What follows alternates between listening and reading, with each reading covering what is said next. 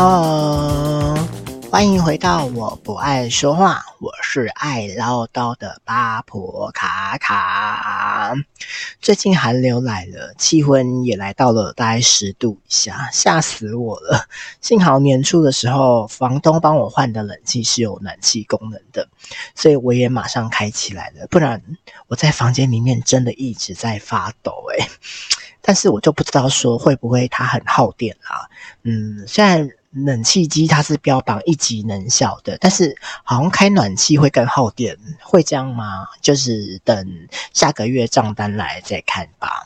二零二三年也即将要过去了，今年你想达成的目标都达成了吗？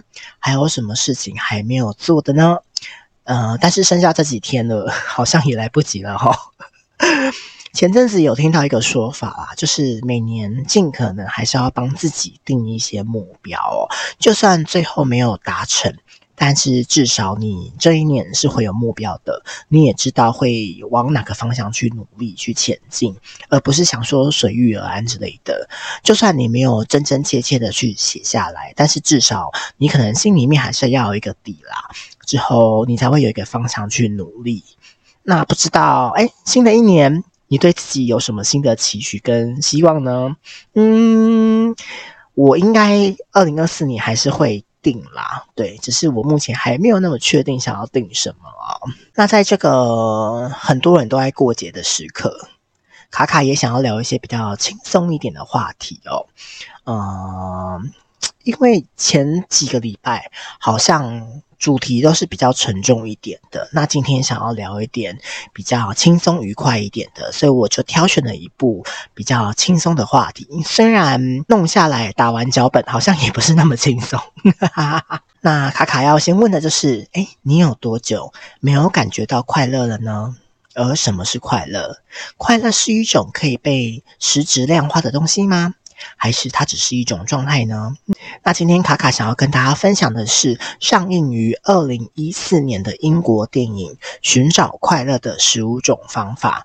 那电影它改编自法国作家法兰斯瓦莱诺他的其中一本畅销疗愈小说《艾克托的幸福笔记》哦。那这个故事的灵感其实是来自于。丹麦作家跟演员帕尔哈尔德的环球旅行经验，他描述当年他只有十五岁的时候，他用四十四天去环游世界的一些经历哈。这部电影是由 Peter Travson 执导的英国喜剧电影，他由男生 Simon Pegg 主演的。那他就是演那个不可能任务的班级的那个演员哦。那女主角就是有演控制的那个女演员，虽然她戏份也不算多啦。OK，那主要还是聚焦在那个呃汉克这边好。那因为这部片我没有找到什么快速看，那维基百科也没有什么整理，所以我这次又是扎扎实实的重新回去看一次。那本集一样会有一些剧透的内容哦，如果一样还是嘎嘎的话，可以直接跳到后面的心得分享的部分哦。呃，另外卡卡在录音的当下是重感冒的状态，所以声音应该有点哑，鼻音很重，那就请大家见谅了。如果你准备好了，那就是跟卡卡一起。起走起！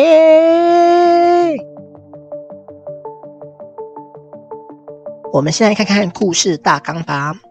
故事描述一个有房有车还有正妹女友，看似人生胜利组的心理医生海特，为了想要寻找快乐的定义而踏上旅程。一路上这一连串的旅程中所遭遇的种种惊奇，包含与中国女子的艳遇。西藏喇嘛的乐观，旧情人与好友的鼓励等等，还有他到了非洲还遇到最危险的时刻哦，因为他被绑架了，还差点失去了生命。在不断寻找快乐的旅途途中，海特他带着女友送的笔记本，图文并茂的记录下寻找快乐的秘诀。这一连串种种的经历，让他体悟到了各种不同的快乐方式。这些快乐的秘诀，也许可以让忙于工作的我们，对人生有更不同的体悟和领会。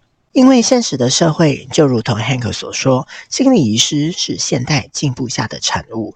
通常越富有的国家，人民就越不快乐，心理医师也会越来越多。而 Hank 冒险的细节值得你进戏院去细细品尝哦。接下来就让我们来看看他所领悟到的十五项快乐真理，也许你能从中获得一些启发。好的，我们来看看这部电影到底在演些什么吧。电影的一开始，我们就看到一个非常非常开心的男人，他开着飞机，后面还载着一只宠物狗狗。男人的笑意非常非常的闪耀哦。突然之间，他来一个空中三百六十五度的空中回旋啊！宠物掉下去了，但男人依然笑着的看着前方。突然，他转头发现，啊宠物怎么不见了？这个时候，宠物就突然变成一个男人，他却死命的勒着自己的脖子。呃呃呃！突然之间，男人惊醒了。哦，这个男人叫做 Hank。Hank 他是一个心理医师哦，他是一个人生胜利组，他有着人人称羡的职业，稳定的高收入，如同明星一般的靓丽女友克拉拉。她的生活有条不紊，过着干净、整洁、自在、简单的人生生活。她也从这些可预期的生活方式中去获得了很大的安定。女友似乎也相当喜欢这样子的生活，完全就像一个完美管家一样，帮 Hank 打理好了所有的起居。Hank 在工作上是一个非常知道要用什么样子的话术去应付所有病人的医生，他也很会利用所有的时间。一个客人走了，另外一个门就会让另外一个客人进来，这样子好像显示这个城市有很多不快乐的人一样哦。那 Hank 也有很多的回头客，客人一个介绍一个，因为他的价格多年来也都没有改变。而 Hank 本人也是啊，他多年来都过着一模一样的生活。某一天，Hank 他被拉去克拉拉的公司聚会，台上的主管说着：“克拉拉这十年来、啊，哎，都没有怀孕，也没有休假。”Hank 脸上似乎觉得有点，嗯，是在嘲讽我吗？之后呢，他们庆祝仪式开始，就有个舞女就出来，她就躺在了 Hank 身上。Hank 显得非常的不自在，那克拉拉就打 pass 说：“你要给他小费，他才会离开啦。”到了休息社交环节的时候，Hank 到旁边去喝酒，就有一个女人就来找 Hank 聊天。他说：“哦，Hank，你勾起我的兴趣了。”Hank 说：“哎，他不是跟他们不是同一伙的啦，他只是来这边参加朋友的聚会。那是心理医生。”那女人听到就说：“哇，那你可以帮助我吗？”因为女人说她需要 penis。Penis 知道什么吗？Penis 就是阳具。那这边翻译是把它翻成幸福，性性是那个性别的性哈，幸福。那 Hank 就纠正他说：“哎，你要说的应该是 happiness 吧？”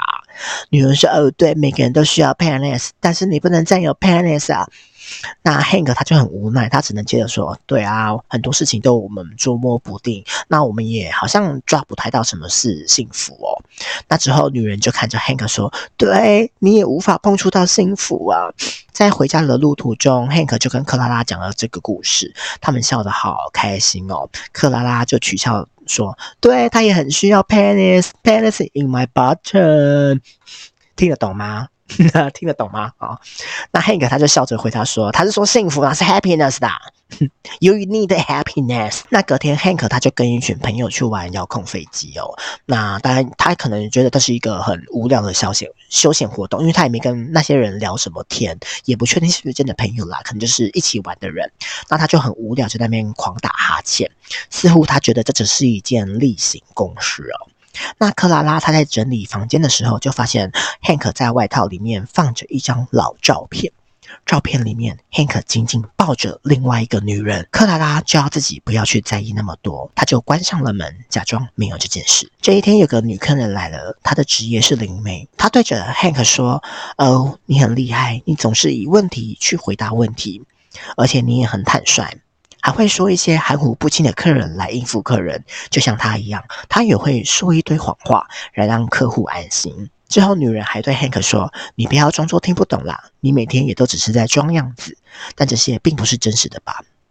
那 Hank 就想说，嗯，你也公差小，他就赶快说，哎呀，这些都是你的幻觉而已啦。所以你当出现幻觉的时候，你要特别小心哦。之后他就开了药，就把女人赶走。但是渐渐的，不知道是因为工作上面的疲累感啊，还是他对这些负面情绪多年来的这些无力哦，Hank 他也觉得非常的疲倦跟不开心。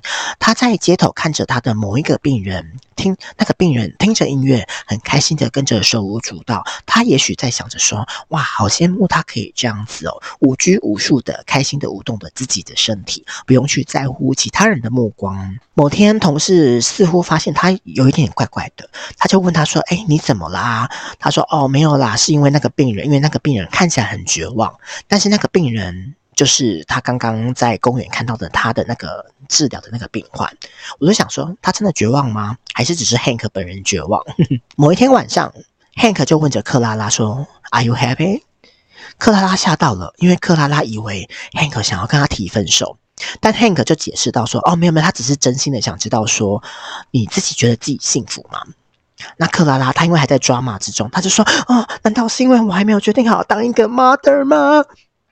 啊，后来 Hank 跟他解释说：“没有，没有，不是，不是，我只是真的很单纯的问你这个问题。”好，那之后克拉拉她似乎也意会过来，她就回答 Hank 说：“嗯，应该没有人想跟一个明知道自己是不幸福的人一起生活吧。”某一天，灵媒客人又再次来到访谈间，他就询问着这个灵媒说：“哎，你是不是真的可以预知未来呢？”客人就说：“我帮你看一下。”他就说：“哦，Hank，你即将踏上旅程。” Hank 就不相信的说：“这是真的吗？”但是这个视角，Hank 他突然变成一个小孩了。林美就说他看见了 Hank 的未来，他是真的会踏上旅程的。林美就说他在那个旅程中，Hank 看起来非常的平和快乐。Hank 他又非常不确定的说：“你说的是真的吗？”之后林美他又看到了一些东西，Hank 想说：“你到底在攻杀小了？我就不可能，我现在生活非常安逸啊，我很棒啊，我不想要离开嘛。”他就赶快把那个客人赶走了。他就想说：“哦，到底在攻杀小啦？”后来灵媒他就是被赶出门外之后，他就大喊了一声：“谁是 at？” 啊，这个 Hank 就想说：“嗯，别攻杀，这是谁？” 但是我后面好像也没有看到有这个 at 的这这个人呢，还是他是 Agnes，就是后面会出现的他的一个前女友这样。那 Hank 他应该也是知道说：“哦，可能在讲的是那个，就是那个女生吧。”所以他一整天的工作就心情非常心不在焉的，每个客人在讲话，他好像是例行公事一般哦。之后突然某一个客人就说，他觉得现在他心情好糟，感觉到走投无路了。之后 Hank 听到就是大笑，他说：“走投无路？你确定你走投无路吗？”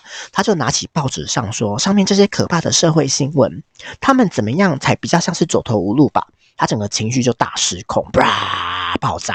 好啊，之后他就想说啊，他讲错话就追出去跟那个客人说，哦，没有没有没有没有，就是哦，我就是刚刚不小心情绪失控了，你下礼拜还要再来。客人就说哦，没办法，因为他下礼拜要跟女儿出国玩两天。他说那下下周呢？说嗯，也没有办法呢，可能还在国外。阿 Hank 就生气说，两天，你不说两天吗？你这样子一二三四五六七八九九天了，他整个就大爆炸。就也不知道在爆炸什么。之后他隔天，他跟同那些朋友们去玩遥控飞机的时候，他也因为突然间被超车而非常愤怒的跟那个朋友打起来。这样，那在跟克拉拉约会的途中，他也感觉到非常非常心不在焉。之后他就跟克拉拉说，他决定了，他要出去旅行，不只是要让病人更幸福，而且他也想因透过这个旅程去做一些研究啦。那克拉拉就问他说：“你要研究什么？”他说：“Happiness 啊。”阿克拉拉就问说：“什么时候？”阿 Hank 就说：“哦，最近可能就会出发了。”克拉拉就吓到说：“他开始翻行事历，说，但我最近没有时间呢，嗯，怎么办？怎么办？”那 Hank 就说：“哦，他会回来的啦。”那克拉拉就开始又抓嘛，说：“怎么办？他该不会是要跟我提分手了？”吧，噔噔噔噔噔噔噔噔噔噔噔噔噔噔。但是克拉拉还是尊重 Hank 的决定，就是帮他整理行李啊，就提醒他要带什么东西啊，让好好的去出国、去旅游、去探索他觉得要去做的这个研究。这样子，Hank 他要出游了嘛？要出游，大家都非常非常开心、跟轻松、跟雀跃哦。就连航空公司他重复划位了，他也没有感觉到生气，他就他就被升等经济舱，就是应该是豪华头等舱吧，就是一个。比较小的小空间，这样子。那之后他就遇到一个很富，他旁边就坐了一个很有钱的商人。那那个商人因为他没有被升等到头等舱，他有一点就是不耐烦哈。那这期间因为 Hank 也太兴奋了，所以他就一直发出一些噪音。那个商人就觉得人在宫殿到底在干嘛？很吵。直到后面 Hank 他拿出一张旧照片，那个商人就问他说：“诶，你是第一次到中国吗？”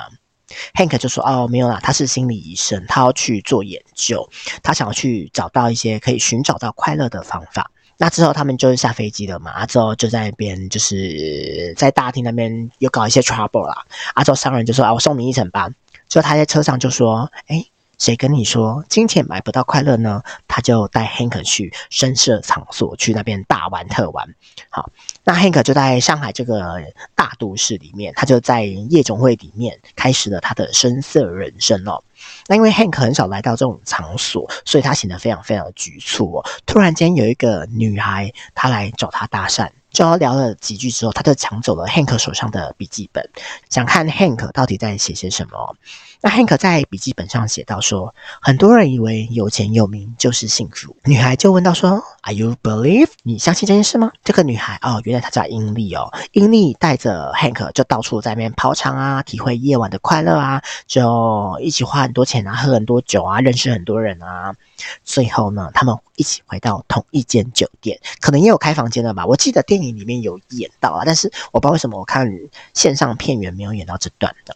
那隔天早上，Hank 他在笔记本里面写到说，幸福可能也是同时可以爱多于一个女人的自由哦，就是你可以一次爱很多人的这个自由，他觉得是幸福。那隔天，Hank 他在上海城里面漫游嘛，那之后他还约了英丽，他在胡同里面见面聊天，之后他们就聊到了英丽的家人啊。Hank 就说：“哎，有空可以去见见他们啊。”英丽就说：“哦，没有办法哎，因为那些家人们赚的钱是清白的钱，但是他不是。”后来突然有一个男人大喊的英利啊，英利就想说：“什么意思？什么意思？哦，原来是因为今天没有人付钱。”所以 Hank 没有办法包英利这一天，因为昨天那个钱是那个商人付的。英利他就想说，干，你没有付钱，我还陪你做这些戏，你这是骗子。哼哼，所以他就跟着那个男人走掉了。好，那 Hank 他就很失落，他就写了第五句：有时幸福是难得糊涂，或者是说幸福可能就是偶尔要你不要想太多吧。之后，他 Hank 他来到中国，他最想要去的地方西藏，他就上了列车，往中国的灵性之地迈进。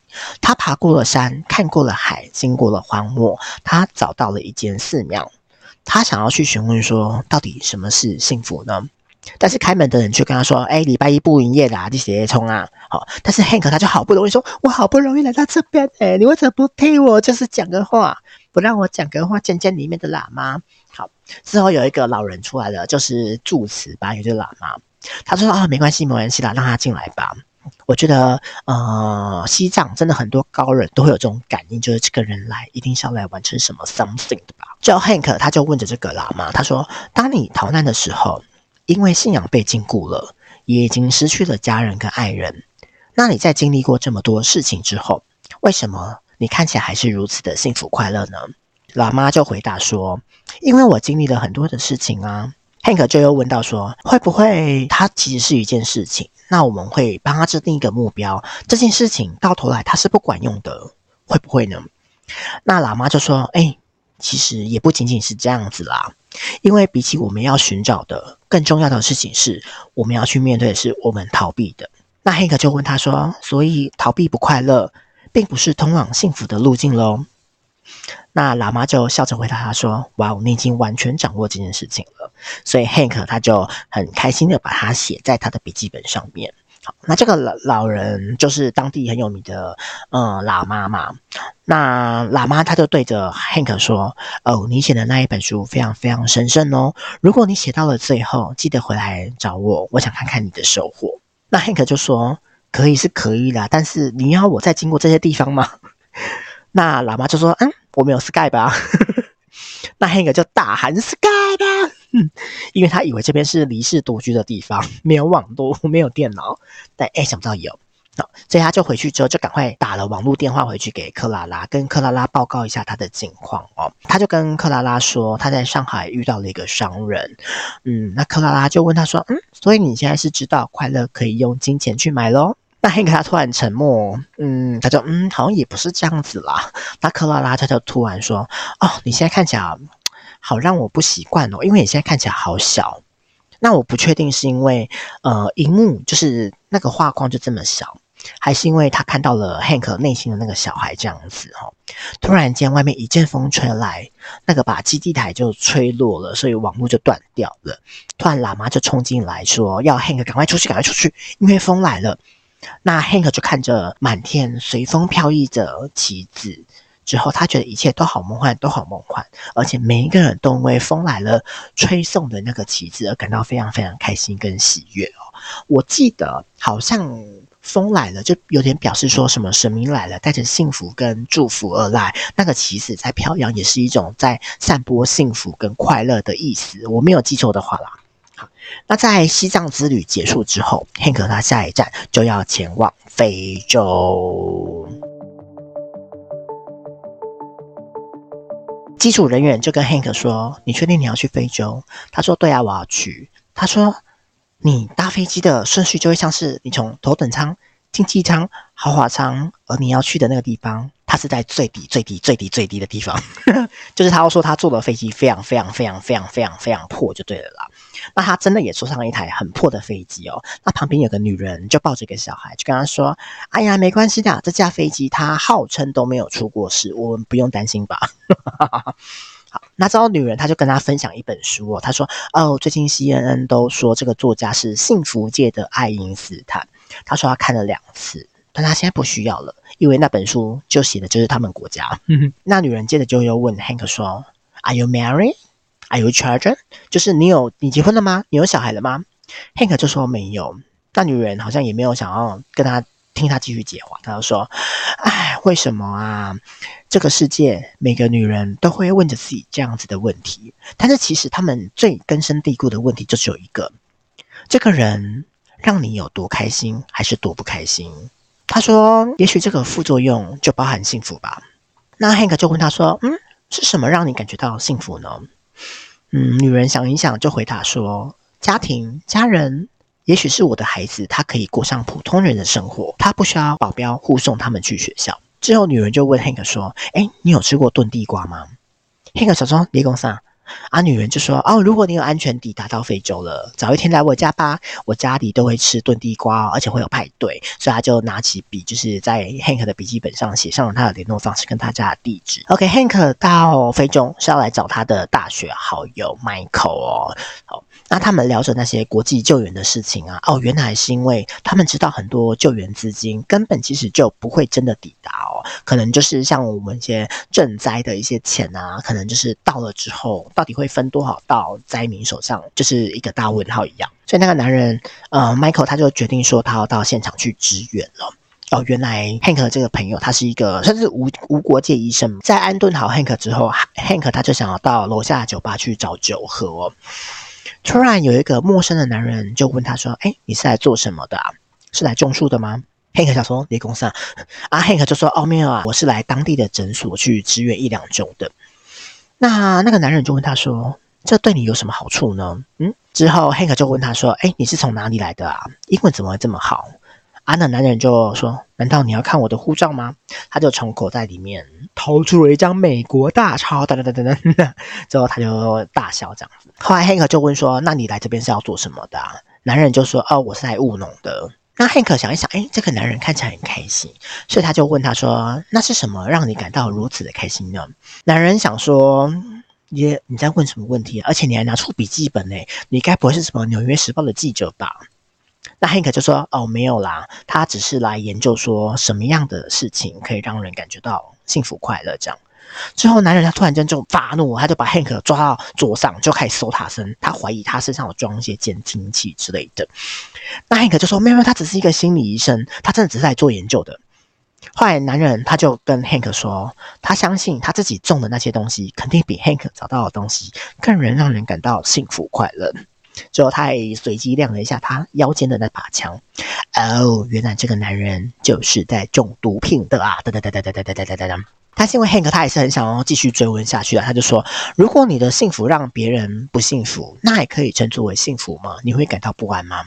之后男人他又突然发怒他，又再把他压到桌上，他就说：“大家都需要满足需要啊，但他们不会去创造需要，并说这个国家越来越穷，人们挨饿，孩子都去死了，而且政府也都不在乎。如果你想要幸福，就管好你自己的事就好。”之后 Hank 看男人好像没有那么的凶神恶煞，他就问说。那你快乐吗？男人就说：“哎，其实不，因为他的老婆也不快乐，他的孩子也不快乐。如果家人都不快乐了，那怎么可以说自己快乐呢？”哎，之后那男人就透露说，他男他老婆在看一些心理医生什么的，之后医生就也给他一些药，只是吃了药之后，他的病情好像变得更糟糕了。Hank 就说：“哎，还是你你帮我把那个，嗯，你老婆的药方拿给他看一下。”就男人想说：“嗯，你是不是有所图呢？你才会这样子问。”那 Hank 就说：“我们为什么会希望延长他人的不幸呢？”等等等等啊，男人就有点不欢而散，就说这些工厂你就是有错处。但是隔天呢，男人还是决定想要嗯给 Hank 一个机会吧。他就拿了药方来，但是因为它上面只有写药名，没有写剂量，那时候 Hank 就说他也判断不出来。之后他就转介另外一个他很信赖的，在另外一个城市他很信赖的医生，他说男人可以带着老婆去找他的朋友，就说是 Hank 介绍的就好了。那时候，Hank 他的朋友 Michael 他就来了，他就问 Hank 说：“你为什么要跟他说话？那个人是这边的大毒枭，诶，就是那种人才让这个整个国家陷入困境的。”那之后，Michael 他就带着 Hank 来到临时诊所，就开始照顾起病患了嘛。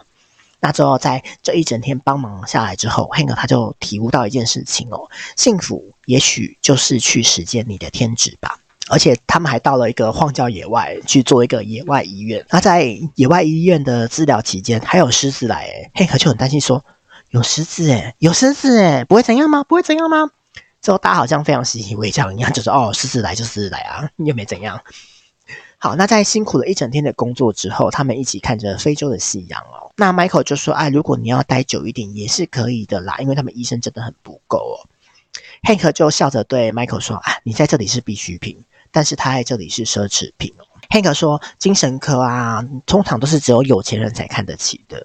越富裕的国家，他有的精神科医师的比例就会越高。这代表什么呢？Michael 就回答说，代表你太挑了啦。Come on，这边又不是比赛。之后 Michael 同伴就说，但是身体跟心灵一样都是会生病的啊。那 Michael 就说，也许他看起来非常幸福快乐吧，可能也是因为他知道。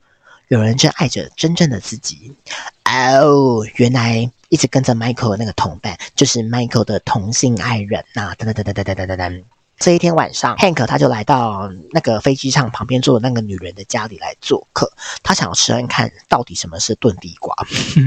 之后他们一整个家，这整个家族都在那边狂欢啊，在那边唱歌啊，在那边跳舞啊，一起喝酒啊，一起吃东西，非常非常的和乐融融。这样，那结束之后，Hank 他就搭上计程车要准备回去饭店了。但是因为他喝太多太嗨，所以他就整个倒在后座睡觉。那这个时候，计程车司机他就遇到了盘查嘛。结果那两个人竟然不是警察，而是抢匪。那他们抢了计程车之后就开走，他们都没有发现 Hank 在后座。诶，之后后来 Hank 醒了之后，抢匪才突然下说：“有鬼吗？怎么后面突然多一个人？”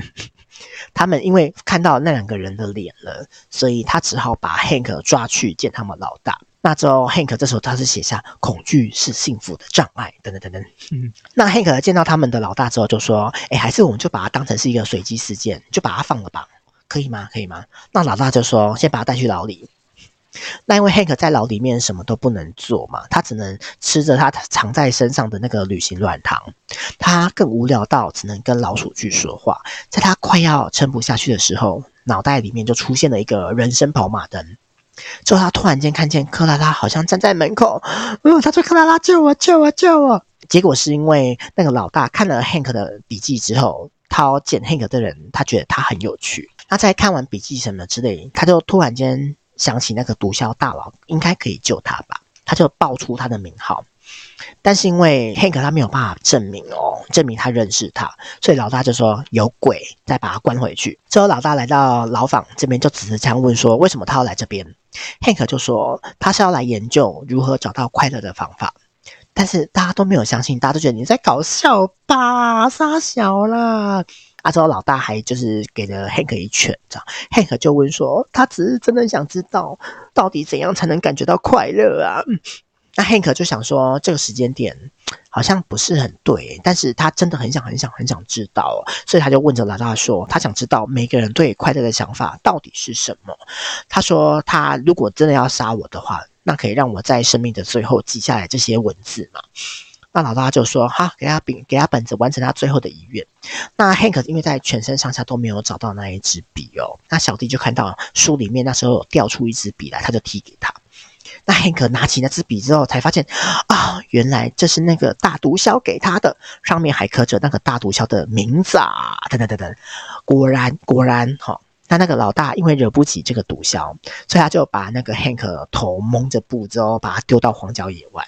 劫后余生的 Hank，他就像一个小孩一样，在道路上狂奔着，他并且体悟到说：哦，原来幸福就是感受到满满的生命力。最后他一路跑一路跑，跑回了那个飞机上隔壁女人的，就跑到那个飞机上那个女人的村庄那边，他就大喊说：“I live, I live，就我还活着，我还活着啊！”那这时候大家就开始帮 Hank 举办一个劫后余生的派对，大家又一起唱歌，一起跳舞哦，一起吃东西。好，那最后笔记他就在笔记本里面写道：“快乐就是知道要如何尽情的去庆祝了。”那回到酒店的 Hank，他就打电话给克拉拉。跟克拉拉说：“哦，他被绑架了，他也受伤了，给我拍拍好吗？”那克拉拉就很生气的说：“你现在跟我说这些要干嘛？你应该要告诉我到底想怎样啊！我不是你计划里的一部分诶，你要决定你是否要回来了吧。”之后他看 Hank 都不讲话，他就说：“那接下来你要去哪里呢？”克拉拉应该想说，Hank 应该回答说：“哦，就回家了。”没有，Hank 直接回答说：“不知道。”克拉拉就很生气的把荧幕关掉。那 Michael 在帮 Hank 治疗的时候，他就问说：“哎，那你现在确定有决定好下一站要去哪里的吗？”Hank 就说：“LA。” Michael 就说：“哦，Agnes。”那 Hank 就说：“没有啦，是要去处理工作的事情，而且还要想要去解决一些没有完成的事情哦。”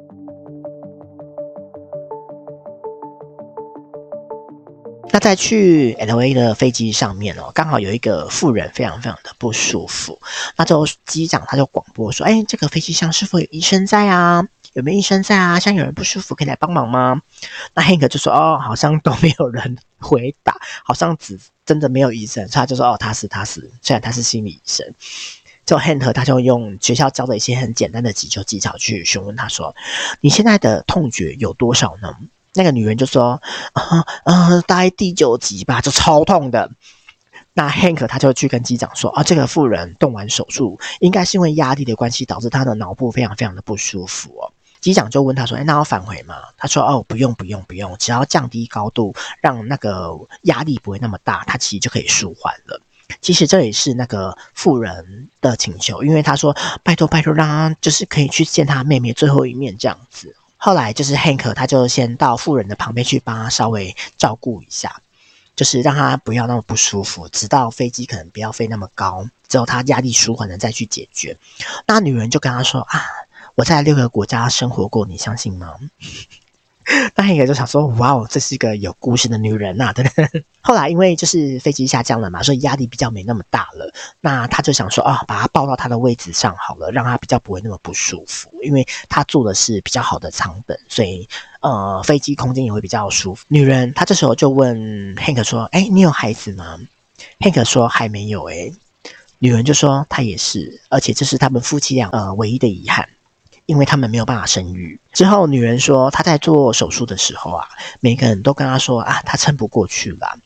但是她在手术的时候，那个女人说，她仿佛就看见了每一个她认识的、她爱的人都坐在那个远处的旋转木马上，一直跟她挥手，跟她说加油。她就想说，她不能让他们失望，所以她非常非常用尽全力的跑向了那个旋转木马。最后，她成功了，她也活下来了。但是他自己也知道，这是他最后一次的旅行了吧？但是也因为这样子，他觉得哦，他至少还可以去跟他认识的朋友们做一一的道别。他觉得他是如此的幸运。他在下飞机时候啊，他就要记住人员，不要送他去医院。他说直接送他去找他妹妹就好了。那女人就对 Hank 说：“害怕生活的人才怕死，也许聆听就是一种爱的表现吧。” OK，这个时候 Hank 他来到了他们大学时候的那间海边小屋，就是他那张照片的那个海边小屋。他约好的人也来找他了。Hank 就说：“啊，海边这边好像变很多诶。”哦，那个女人就说：“哎呀，怀旧不等于回到过去，好吗？”之后那个女人她就叫来了她的两个孩子，她跟孩子介绍说：“这个人就是妈妈的 Hank。” 那在车上，他们聊着天呢、哦，原来那个女人就是 Agnes，就是在那个海边小屋那张照片里面，Hank 抱着那个女人。他就跟 Hank 说：“哎呀，过几天我们就可以见到教授了。最近他的书好红哦。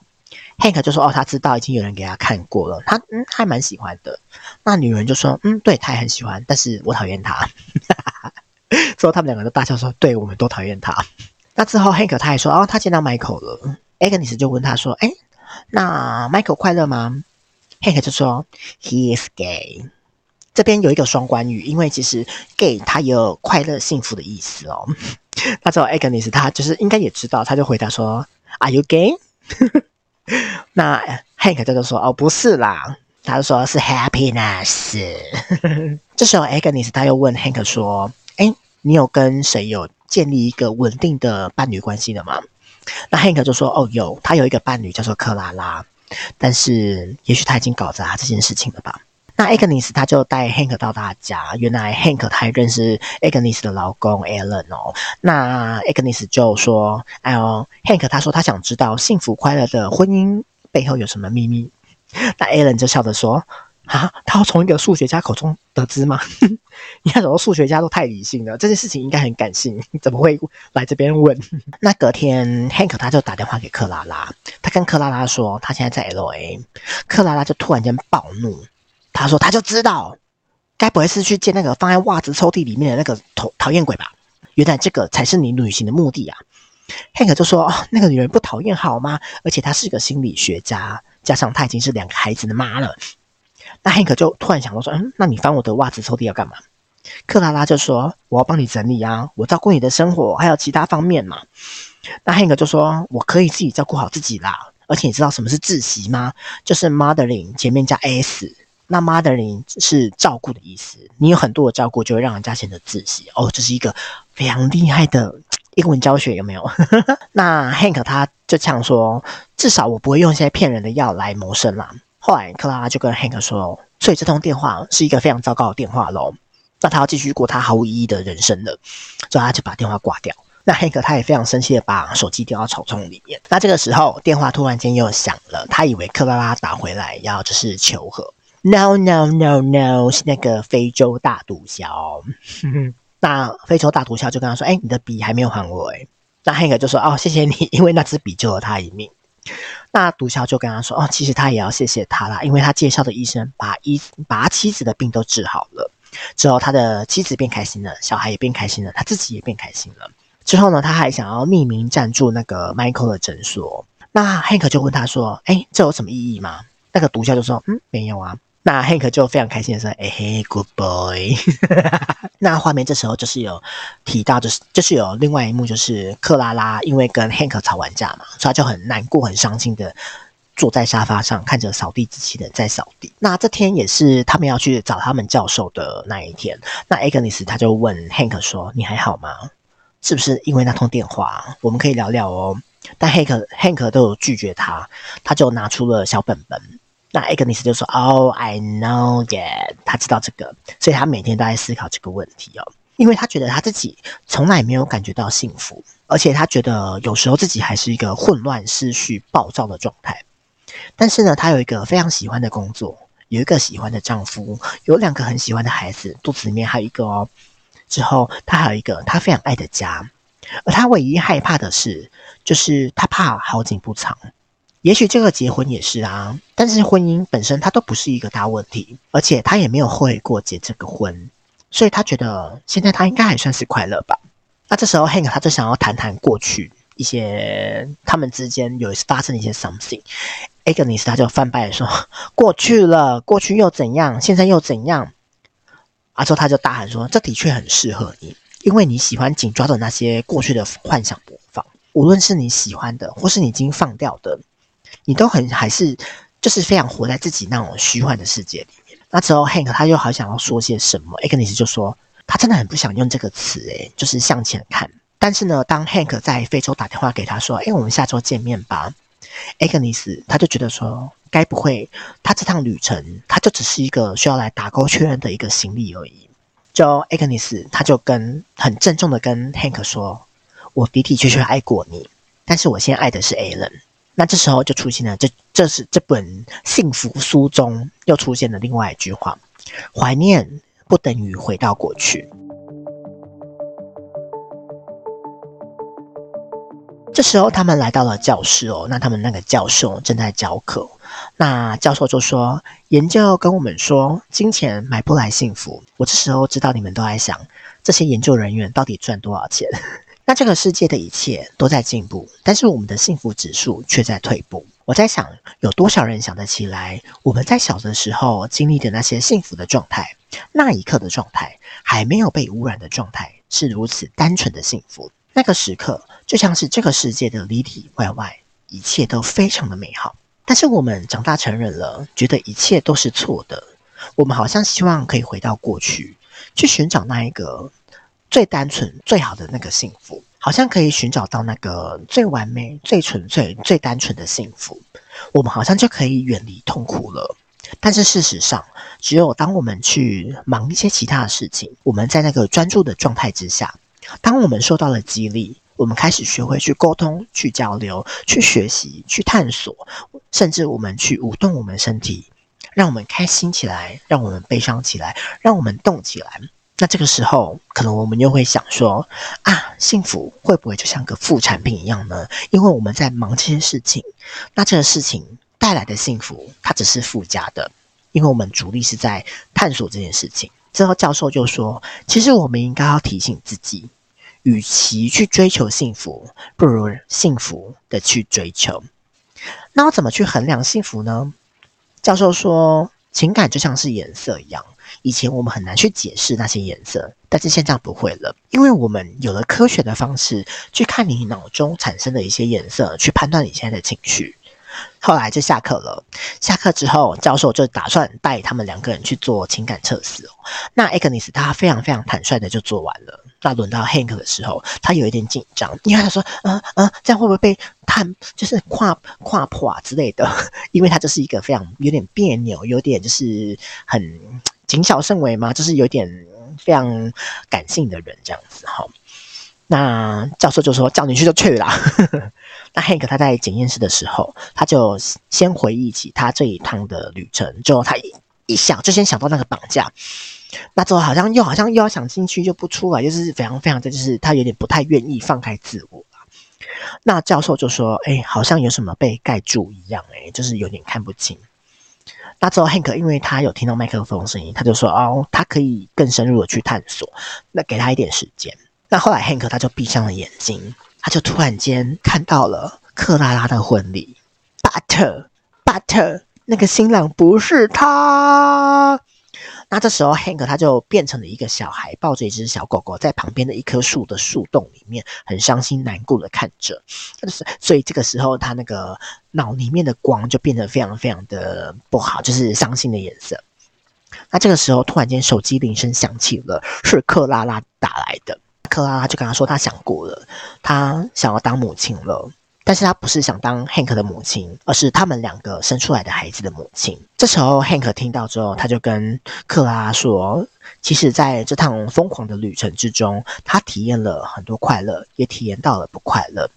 但是最让他感到不安、不快乐的，竟然是他有一天有可能会失去克拉拉；而让他感觉到快乐的，则是他有可能成为那个克拉拉想要终身陪伴的人。”这时，两个人都在电话两旁哭了。克拉拉就说：“她好想他哦。”Hank 有说：“他也很想他。”这时候，Hank 的脑内的颜色就变得非常的五彩斑斓。那 Agnes 就突然用麦克风说：“Hank，你继续继续想，继续想，继续想。”克拉拉突然听到声就说：“Fat 是哪个？是那个女人？是那个袜子抽屉吗？” 啊，就是讲了一些有点就是很无聊的笑话，这样。那两个人听到之后大笑了。后来，Hank 他就跟克拉拉道歉，说他不应该这样批评他的工作的，因为他觉得每一个人都非常非常的重要，无论你是在做什么样子的事情。那这个时候，Hank 他脑中就浮现这一路以来他遇到的那些开心的、难过的这些事情哦。那教授就看着那个图，就哇哦，非常 amazing。那之后，Ag Agnes 他就问说：“那这个这是什么意思啊？”教授就说：“哦，他看到北极光什么什么之类的。”那我在想，也许他就是要讲的是，哦，这是一个爱的证明，就是他现在脑里面想到是一件非常非常有爱、有幸福、有快乐的这个事情哦。所以他就跟艾格尼斯说，其实只要打开自己的心，就能够获得幸福跟快乐。那在结束这个测验之后，Hank 他就突然、突然、突然好想要马上见到克拉拉，他就说：“赶快送我去机场，赶快送我去机场。”那在候机的时候，他就打了视讯电话给西藏的喇嘛。那喇嘛就问他说：“哎，Hank，那你这段旅程还好吗？”Hank 就说：“哦，这段旅程太疯狂，太不可思议了。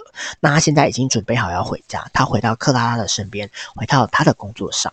那他也迫不及待的想要把这些旅程的所体会到的东西跟他的病人们说。那喇嘛就问说：‘你要告诉他们什么呢？’Hank 就说：‘我们都有能力可以感到幸福。’嗯，那喇嘛就说：‘嗯，可不止这样子哦。’那 Hank 就说：“嗯，是我们都有资格感到幸福吗？”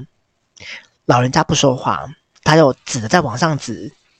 哦，Hank 就说：“哦，我知道了，我们都有义务要感到幸福。”Hank 回到了他的生活，但他似乎更知道自己想要做些什么了。最后，他也跟克拉拉结婚了。他也知道了，我们要去学会那些他之前从未爱过的事情。那他的内在小孩也慢慢的长大了。之后，他就过着一个比较知道怎么去让自己快乐的方式。好，就是这部电影就是想要传达的一个概念，就是我们都有义务要让自己感觉到快乐。OK，好的。当初卡卡会去看这部电影，其实是一个大学的好朋友的邀请哦。虽然我不太确定说为什么他会拉我去看这么文青的电影，因为他不是一个会看这种电影的人。那我在猜，会不会是因为那时候的我，其实整体的状态都不是那么好哦，我也感觉好像不是那么开心。他可能想说，哎，这部电影出来了，我好像可以去看一下，去看我会不会有一些新的体悟或什么的。只是没想到，哎，年纪越来越大了，我真的越难感觉到快乐的感觉。其实这几年我有一直在思考说，哎，我好像很久没有感觉到那种很单纯纯粹的快乐了。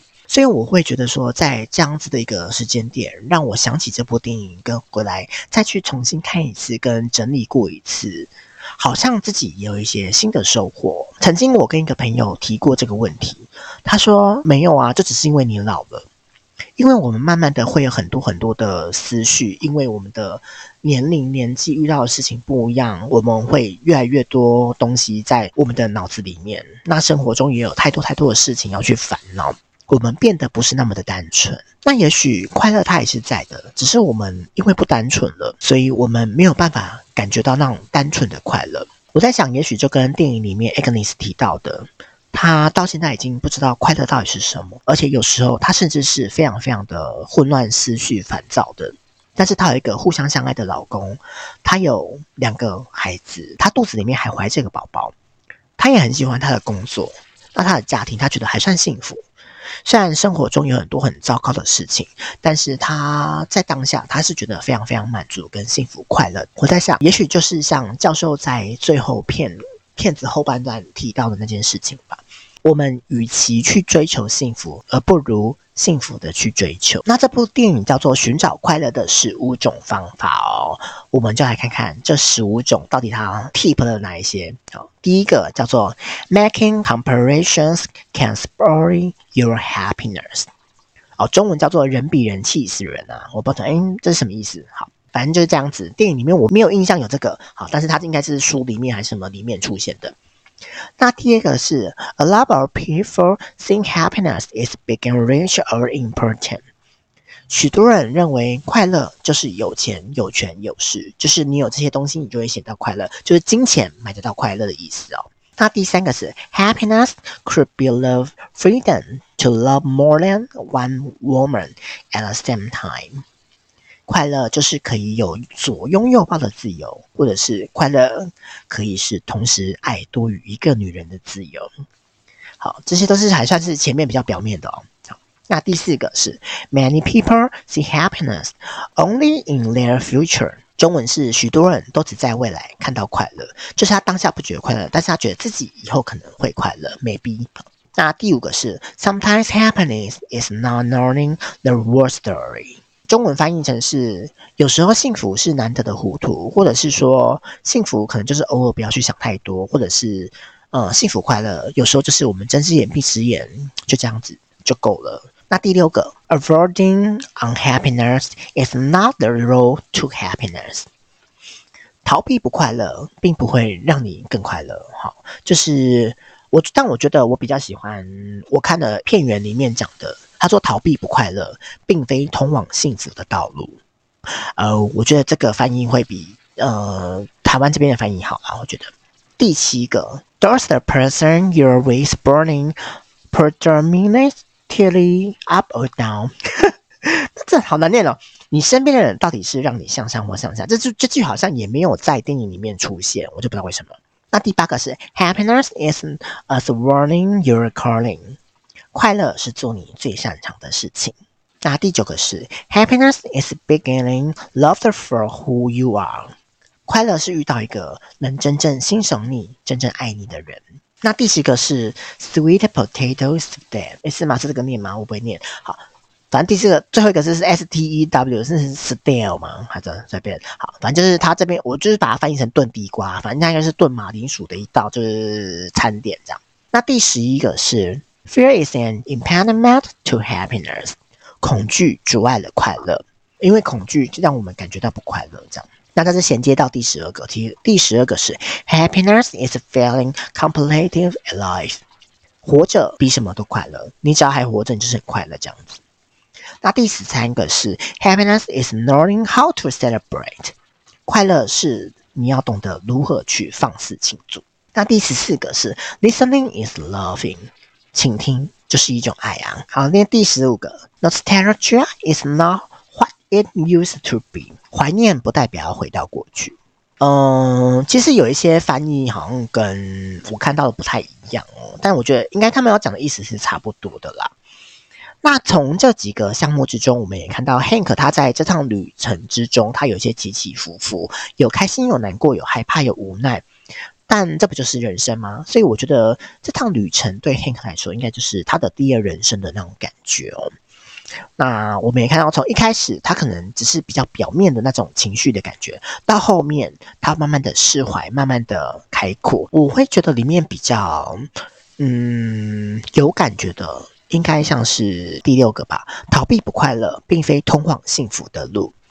因为有时候我们在逃避那些不快乐的事情，而不去面对这些他。嗯，虽然我之前有讲过，逃避并不可耻，在你还可以逃的时候，可以尽量逃。但是当你不能逃的时候，你就好好的、好好的去面对它。那有时候我们会知道一件事情，当你会让已经不快乐了，我觉得它应该已经就是不让你没办法逃了。所以你才会显得不快乐。那如果你会这样子来感觉到你还是想逃避，还是不想做它，那你只会放大那个不快乐。所以当我们已经没办法逃的时候，我们就好好的去面对它吧，因为它才是让你成为一个更好的自己，之后让你可以扬升的一个机会。因为命运就是希望你在那个时候去处理完这件事情。那我还有很喜欢的一句，或者第九句，就是快乐是遇到真正爱你的人，爱你内在、爱你的欣赏的人。因为我们知道，相爱是一件不是那么容易的事情哦。因为，嗯，以台湾好了，台湾有两千三百五十万人，你要遇到一个跟你相爱的人，其实这个几率是没那么高的。但是我们知道，有很多人非常非常的幸运，很容易就是会有人爱上他们。那我觉得很，所以我看到很多人，这种人有一些这种人非常非常的挥霍他们自己的这种幸运的时候，我会有一点生气啊。那现在我会觉得说关我屁事，因为你挥霍的是你的福报。那我自己是觉得说，我会非常珍惜跟感谢那些可能愿意喜欢我的人。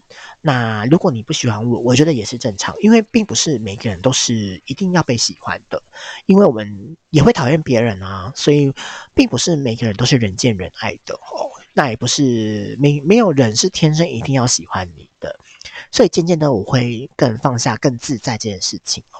所以当我出去玩或出去认识新朋友的时候，我都是用一个相对自在的态度去面对他们。那我觉得，如果你想跟我做朋友，那最后你就会说哦，我们要不要换一下 IG 啊，换一下 Line 什么的？那如果没有，那我们就真的只是萍水相逢吧。我也很喜欢第四句，聆听就是一种爱。因为我觉得我算是一个还蛮善于倾听的人吧。虽然我现在在开节目。我很喜欢跟大家讲话或什么的，但是我实际上的现实中的自己是一个很喜欢去听别人讲话跟听别人的故事的人。我可以到一个聚会，我一句话都不讲，但我一直听，一直听，因为我觉得对我来说，吸收别人的故事是一件很幸福的事情，所以我会很喜欢去聆听。那偶尔可能发表一下自己的意见，我觉得静静的去欣赏一下别人的人生，对于我来说是一件很特别的事情。我觉得这些可能就是要在讲说，人生它有很多很多的难处啦。那那我们体会着这些人生，好像也就是这样子，因为我们有高有低的，那有很多的酸甜苦辣，那这些都是人生的滋味嘛。那我们这其实只是要好好的去享受每一刻的片段哦。其实也许我们就会抓到那个幸福快乐的感觉。就像我很喜欢教授在最后讲堂讲堂上面说的那段话，我们长大之后都很想要再去找到那些小时候那种很单纯美好的快乐。我们都以为回到过去的那个地方，或是回到过去的时光，见到过去的人，我们就可以找到那个单纯的快乐。但是其实 no，因为时空背景都不一样了。我们每个人都在成长，你自己在前进，别人也在前进啊，这个世界都在前进。所以，其实我们要好好的去体会生活中的每一个脚步。我们在不同的角色之间切换，我们可以好好的去感受。我们专注的、快乐的、用心的感受这些，也许我们就可以从这些里面去感受到快乐吧。也许这时候的快乐，它只会像个副产品一样，但是呢，它却是我们长大成人之后。我们需要去理解跟接受的这些事实，因为我们已经不是那么单纯的小孩了，所以我们没有办法那么单纯的去得到那些快乐哦。就像是之前有分享过那个什么脑筋急转弯一样。小时候的艾莉，她都是脑中的岛屿，都是一个一个单一的情绪。但是当她成长之后，每一个岛屿，它赋予的意义，跟它产生出来的那个情绪球，都是不一样的。这表示你长大了，因为长大了，你的情绪才是会非常非常复杂跟五彩斑斓的。那最后，其实我很喜欢，嗯、呃，Hank 最后跟在机场跟西藏喇嘛的那段对话啦。因为无论我们怎样，我们都要有那个能力去感觉到幸福。就我们都有资格都能感觉到幸福，甚至是我们都有义务要感觉到幸福。其实我觉得都是对的，因为我觉得无论怎样，我们都真的要有那个权利跟义务去让自己感觉到幸福快乐哦。就算你现在是一个很低潮的状态，那说不定它只是一个考验，因为我们还有那个能力在，我们也有也一定有那个资格在。那我在猜，也许他就是在讲一个类似转念的概念吧，哈。很多东西其实我们都很习惯用一个比较负面的态度去看待那件事情。或许你转个念去想，很多事情好像都可以比较简单的去解决。像有时候你以为你遇到了小人，但其实他说不定是你的贵人哦。哦，就像我之前很常提到的，我前公司的主管，他真的就是一个扎扎实实的小人。但是其实我离开之后，我非常非常还算感谢他啦。因为他让我知道说，其实我真的就是一个很普通、很普通的人。那我也从这之中，我慢慢的去接受自己的不足，也让我自己去思考说，嗯，我还可以做些什么呢？在我这个没有能力、没有才能的人生之中，我还可以做些什么呢？我觉得可能也有在跟大家说，我们要去学会看见自己手中有的，而不是假挖来夸娃娃。因为，算我曾经在网络上看到一个很会赚钱的人说，就是因为贪心，所以他们才会赚这么多钱哦。但是我想到有一句成语叫做“知足常乐”。也许对于我这种没什么才能的人来说，我们不要过度贪心才是一件好的。因为我们要先看看自己手上有哪一些牌嘛，就我们要感谢我们所拥有的。那我们也不要去惧怕每一个机会的来临。我们要为以后可能会出现的那些机会而准备。我们刚刚学会在当下知足，当下理解自己，也许就像是之前说的爱自己的那些步骤一样哦。当你理解了自己之后，你再知道自己可以做到些什么。那你面对事情，你有没有努力？你是不是不愧于心了？你才可以知道说，你可以走到哪里，可以做到哪里。人生并不是那么简单的，因为人都是非常非常复杂的，有很多东西它都是有非常非常多的面向哦。只是我会觉得啦，我们可能要慢慢的去学会说，不要那么长的去羡慕别人了，因为也许你羡慕别人，别人他也在羡慕着你哦。之后也想要聊一下，就是我前阵子在听海苔琼的节目的时候，里面听到有一个观众来信，他提到说，他主管有一次跟他说，如果你都不清楚你在做些什么了，那你的客户会知道你想要做些什么吗？后来我在刘宇宁的直播里面有看到，有听到这句话啦。他说有观众问他说，演员的报酬很高诶，之后他就说，其实无论他之前是做服务员，还是现在做演员，其实中间都有一点点演的成分在。而且他说报酬这件事情很难去定义。因为他说很多演员其实薪水都没有服务员来得高哦。他说演员薪薪酬高，就只是上面那一些而已啦。那其他小的演员啊，或是一些什么，其实真的没有那么厉害。而且他说他那时候就是因为在服务员已经做到了经理，做到顶了，所以他才想说，诶，他还可以做些什么，所以他才想要转个跑道。那在这两段话之中，我听到了一些讯息是。无论你身在哪一个角色，你都必须知道自己到底在什么位置上。那在你的位置上，你要做些什么，你才能够不愧于自己的心。之后你要清楚自己到底在干嘛，不要让自己去后悔。其实我觉得好像也就够了。那也正如电影里面教授提到的，当我们专注的时候，我们就会感受到快乐了。虽然快乐它有时候会伴随着一些辛苦啊、痛苦啊、叭叭叭的。但是在这之中，我们也可以获得那些被视为副产物的幸福快乐吧。那人生虽然很苦啦，只是我们为什么要一直去想着说它是苦的呢？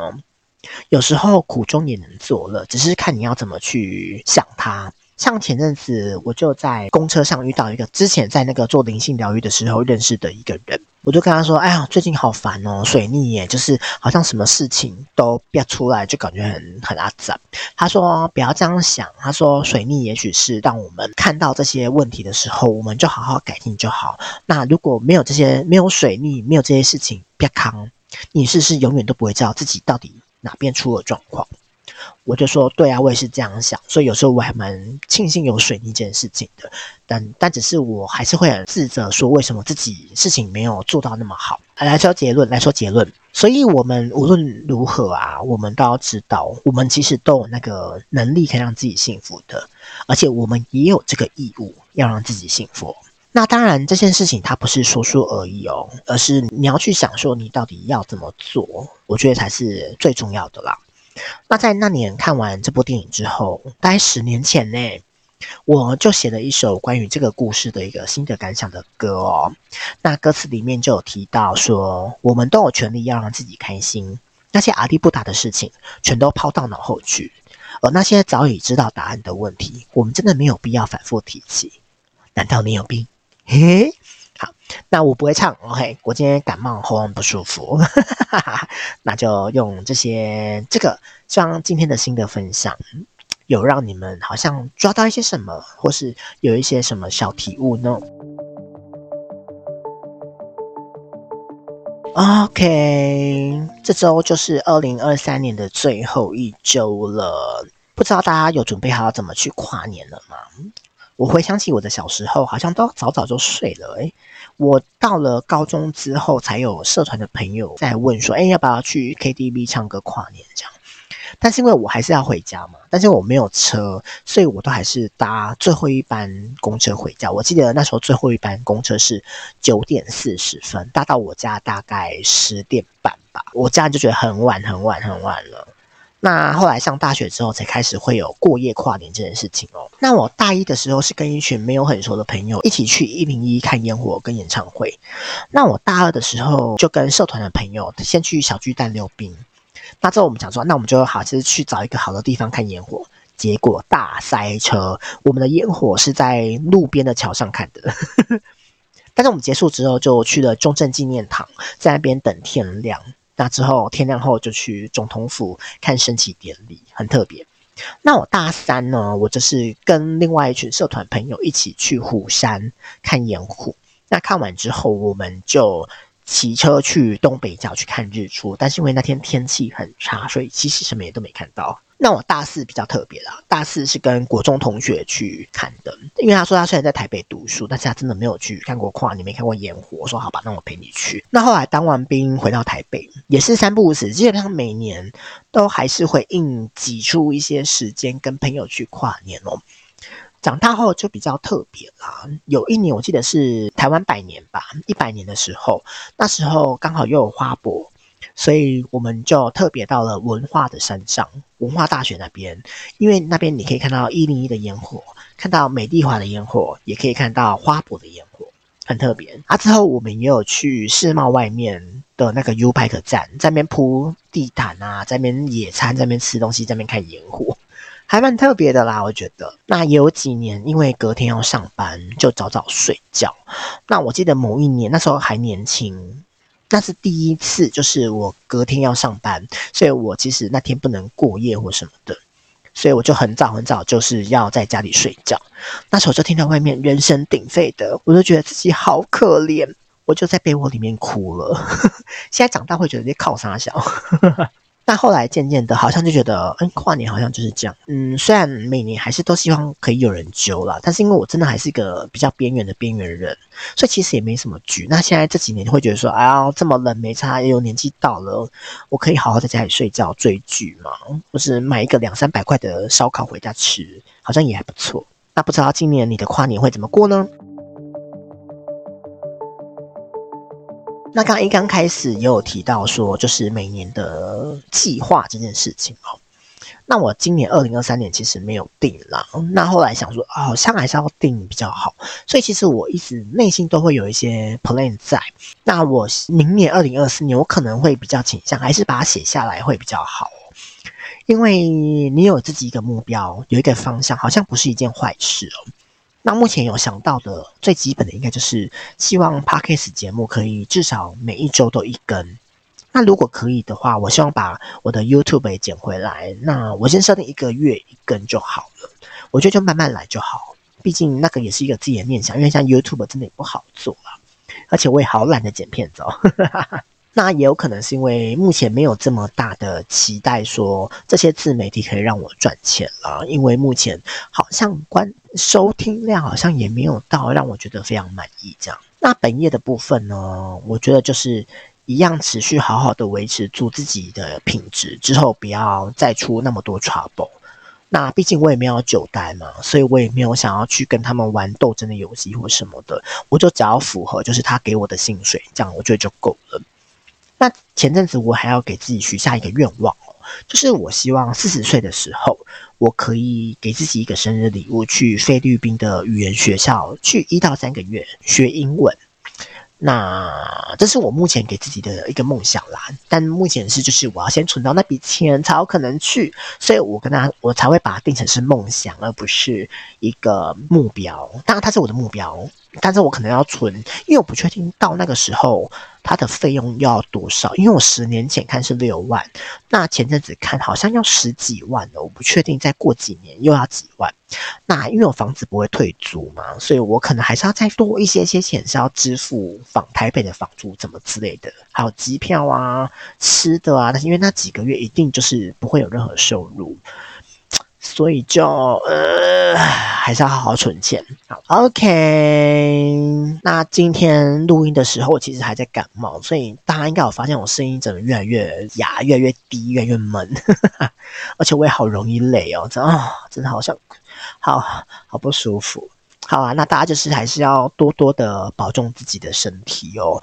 那之后多喝点维他命 C，多保暖。之后如果同事们感冒了，因为很多人不会戴口罩，所以最好的方式就是你发现你同事感冒了，你就自己赶快戴口罩，保护好自己，我觉得比较重要哦。好啦，那今天介绍的这一部二零一四年的英国电影《寻找快乐的十五种方法》，不知道你听完卡卡的分享之后，有没有想要去看这部电影的冲动呢？或是念想，或是有想要去看看呢？我觉得可以去看一下啦。我觉得这部电影其实。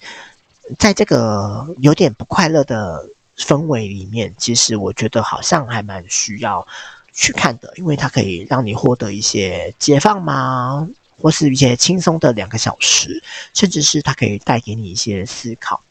那虽然我们都知道，明年就二零二四年的一月十三要选举嘛，那其实大家都还在等，说到底选举后又会是一个什么样子的状况，很多人都在观望，所以其实有一些人心情是非常起伏的啦。我会想介绍这部电影，就是想要跟大家说，无论我们遇到什么样子的状况，我们都有那个义务让自己开心。